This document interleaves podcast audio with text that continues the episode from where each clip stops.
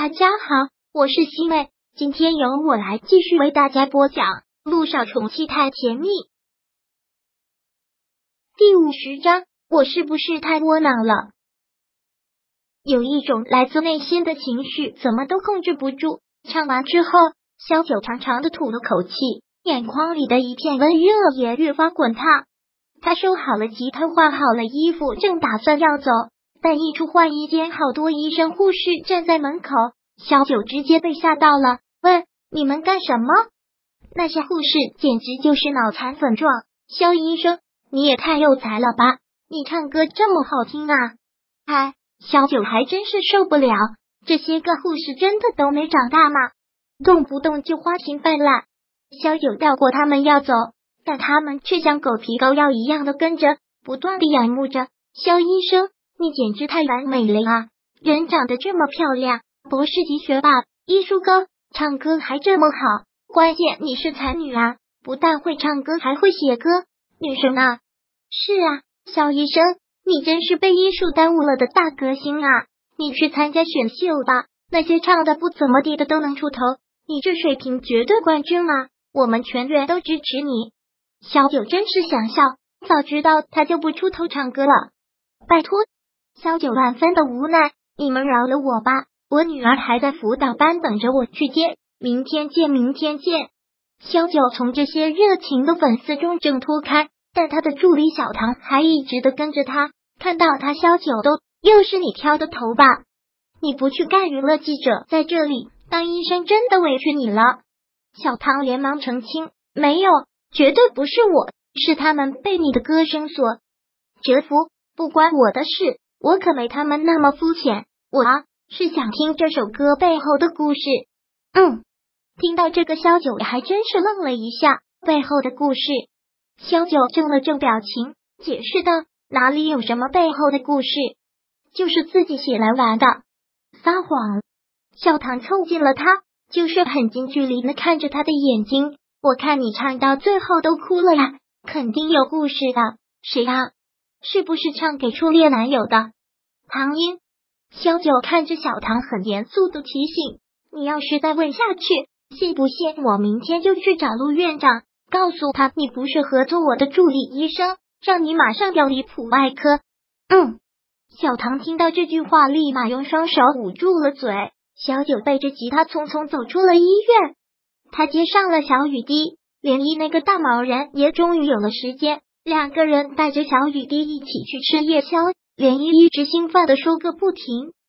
小九，我对我现在的工作可是太满意了，我终于找到我的人生价值了。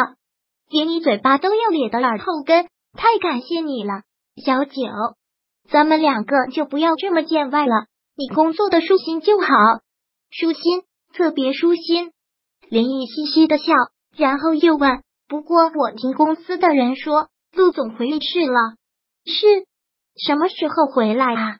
小九吃饭的动作一顿，然后回道：“我不知道。”连依又要说什么，萧九连忙打住了，说道：“把你后面的话都给拖回去。我真是不知道，我整天生活在一个什么环境，回家有你，单位上又有那么多八卦的女人，哎，心累死了。”连依忍不住笑：“那是你不够诚实，要是你老实交代。”我至于这么问这么猜吗？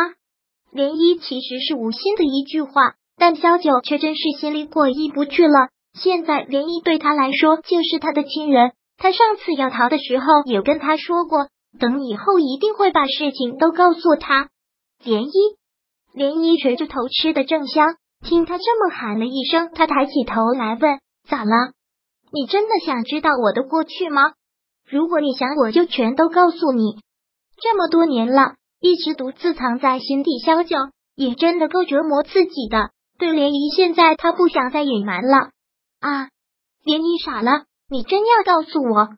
萧九看着涟漪，很是认真的说道：“涟漪，我现在真的把你当成是我唯一的亲人，我也不想再隐瞒你了。很多东西我一个人憋在心里，也真的很崩溃。”他们两个吃完饭，便带着小雨跌回了出租屋。等小雨滴睡下了之后，萧九就从头开始讲给他听。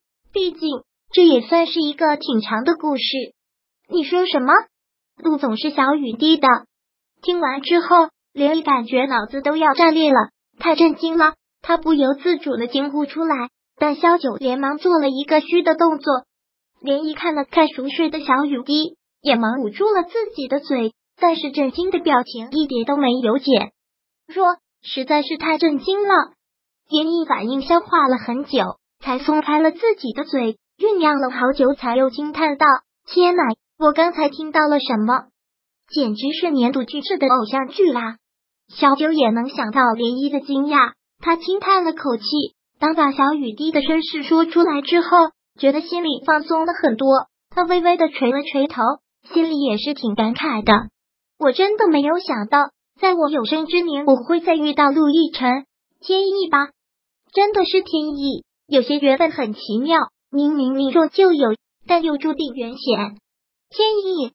当听到这两个字的时候，连一满脑子都被这两个字包围，然后又想到了陆亦辰跟小雨滴相处的点点滴滴。怪不得陆亦辰能那么喜欢他，血缘关系的牵引啊，说不明道不明的父女情。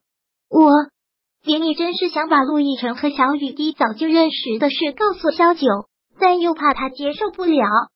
怎么了？萧九很苦涩的一笑，说道：“说实话，当自己说出来的时候，我都觉得狗血，是挺狗血的。”连毅喃喃的重复着这句话，的确太狗血了。斟酌了好久。连毅还是没有把陆亦辰和小雨滴的事情说出来，先沉沉吧。现在他的心情还没有平复呢。不过，连毅说出了自己的想法，我的想法啊，一个旁观者的想法。你和陆总真的很不容易，也彼此相爱，真的要这样放弃吗？我虽然很心疼你，但同样也心疼陆总，这样对他不公平的。小九看着涟漪，眼眸里面闪烁着泪光。痴痴的问：“是不是觉得我太窝囊呢？是不是又觉得我特别对不起陆亦辰？”第五十章播讲完毕。想阅读电子书，请在微信搜索公众号“常会阅读”，回复数字四获取全文。感谢您的收听。